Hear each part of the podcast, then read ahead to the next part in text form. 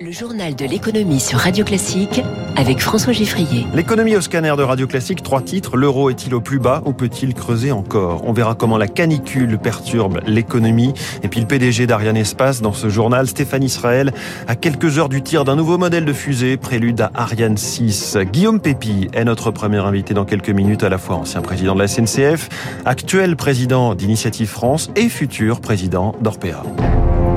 Radio Classique. 1 euro égale 1 dollar. Cette fois, la parité a été atteinte hier matin. Première fois depuis 2002. Année de mise en circulation des pièces et des billets en euros que ce taux de change est atteint. Il y a la force du refuge dollar qui joue. Il y a l'inflation en Europe, les prix de l'énergie et puis une politique monétaire plus dure aux États-Unis. Alors, l'euro peut-il encore reculer? Vincent Chéniaud est directeur de la recherche chez General Investments. À court terme, on peut aller un peu plus bas. Alors, sachant qu'on est déjà loin des valeurs d'équilibre fondamentales, je pense que le potentiel est assez limité. Après, ça dépendra également des événements euh, spécifiquement européens. La BCE doit faire des annonces en la matière le 21 juillet. Si elle venait à décevoir le marché, alors on aurait un écartement des spreads souverains qui euh, alimenterait la baisse de l'euro. Et ce matin, l'euro est à 1,0043, un tout petit peu remonté. Donc, on verra effectivement comment la BCE peut euh, influer sur son évolution. Rendez-vous dans quelques jours et rendez-vous dans une demi-heure avec notre invité Véronique Riche-Flores à 7h15. Puisqu'on parle des marchés, hier Wall Street a reculé, Dow Jones moins 0,62, Nasdaq moins 1%. Twitter a cette nuit confirmé qu'il attaquait Elon Musk en justice pour le forcer à le racheter. Le CAC 40 a lui fini en hausse, plus 0,80% à Tokyo. Le Nikkei est en ce moment en progression de 0,36%. Le pétrole a encore chuté hier en raison des craintes de récession. Le Brent était à 99 dollars à la clôture, une première depuis trois mois. Le WTI à 95 dollars. Alors, si au bureau de change 1 euro égale 1 dollar, eh bien pour ceux qui ont un livret A, 1 euro sera bientôt égal à 1 euro 02. Je vous le disais à l'instant, hein, dans le kiosque éco, le placement dont raffolent les Français devrait passer à 2% de rémunération en août contre 1% aujourd'hui. Bonjour Éric Mauban. Bonjour François, bonjour à tous. On attend pour aujourd'hui la recommandation du patron de la Banque de France, François Villeroy de Gallo, au gouvernement. Le livret A qui augmente, c'est la conséquence de la forte inflation. Absolument. Le chiffre définitif de l'inflation en juin sera publié aujourd'hui. La Banque de France aura alors toutes les données lui permettant de calculer le nouveau taux du livret A, un taux revu tous les six mois, euh, selon une formule assez complexe où se mêle l'inflation observée au cours des six derniers mois et le taux interbancaire. Une formule qui, au vu de la résurgence de l'inflation, paraît ces temps-ci inadaptée. Si elle est strictement appliquée, le nouveau taux devrait ressortir, vous l'avez dit aujourd'hui, à 2%, euh, c'est-à-dire bien en dessous des 5,8% d'inflation observée le mois dernier. Cela veut dire que corrigé de l'inflation, eh bien le pouvoir d'achat de l'argent placé sur le livret A diminue sur un an de 3,8%. De quoi mécontenter les épargnants. Selon un récent sondage pour Monevox, 8 Français sur 10 réclament une rémunération du livret A totalement indexée sur l'inflation. Éric Mauban, la canicule s'installe cette semaine et va peser sur les cultures, les entreprises, l'économie. Lors des précédentes canicules, on avait d'ailleurs observé en Europe des baisses du PIB de 0,3 à 0,5% du PIB. Éric Cuoche. Principal impact, les dépenses de santé. Entre 2015 et 2020, Santé publique France estime le surcoût des canicules entre 25 et 37 milliards d'euros.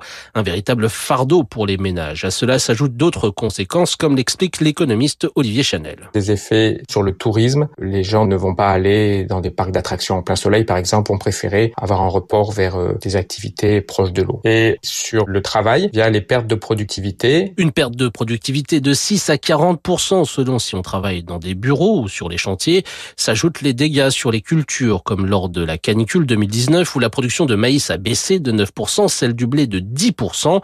Face à cette situation, une solution, s'adapter, comme l'explique Guillaume Dolk de l'Institut d'économie pour le climat, et cela passe par une série de mesures simples dont le coût est estimé à 2 milliards 300 millions d'euros, et il y a urgence. 18 mesures budgétaires qui pourraient être mises en œuvre dès l'année prochaine pour des premières étapes de désimperméabilisation des écoles, de végétalisation des villes. Le coût de l'adaptation au changement climatique sera toujours moins cher que le coût de l'inaction. En effet, selon l'organisation internationale à but non lucratif CDP, les risques rien que pour 200 des plus grandes entreprises au monde seraient évalués à 1000 milliards de dollars d'ici 2025. Éric Cuoche, ce sera à 8h13 heure locale en Guyane, 13h13 à Paris, le tout premier tir de Vega C, fusée qui préfigure une nouvelle génération de lanceurs. Ce matin, le PDG d'Ariane Espace, Stéphane Israël, explique les enjeux sur Radio Classique depuis Kourou.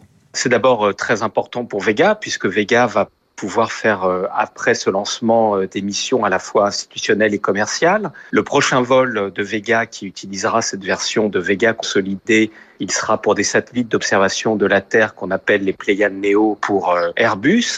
Nous avons aussi dans notre carnet de commandes des satellites à lancer pour euh, la Commission européenne, le grand programme de surveillance environnementale qui s'appelle euh, Copernicus et on pourrait citer d'autres exemples. Et puis c'est un très bon signal pour Ariane 6 puisqu'il y a un point commun entre cette fusée et Ariane 6, c'est ce qu'on appelle le premier étage des deux fusées. C'est un étage qui est fait avec de la poudre. C'est le même pour Ariane 6 et Vega et c'est un exemple de complémentarité entre les deux fusées. Ah, le patron d'Ariane Espace, Stéphane Israël, avec Eric Mauban. Il y aura deux fois plus d'avions de ligne dans le monde d'ici 20 ans. Scénario annoncé hier par Airbus. Cela fait 40 000 avions à construire d'ici là. Le groupe européen en a 7 000 au carnet de commande. Alors s'il ne produit plus l'A380, géant désert, chouchou des passagers avec ses deux étages, ce modèle connaît un retour en grâce auprès de plusieurs compagnies en ce moment.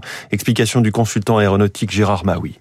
Il est vrai qu'il y a quelques semaines, les A380 qui volaient se comptaient sur une petite dizaine, peut-être. Aujourd'hui, il y en a euh, plus de 100 qui sont, 133 exactement, qui sont à nouveau en vol sur les 251 qu'est livré Airbus et qui n'en livrent plus puisque la fabrication, comme vous le savez, est arrêtée.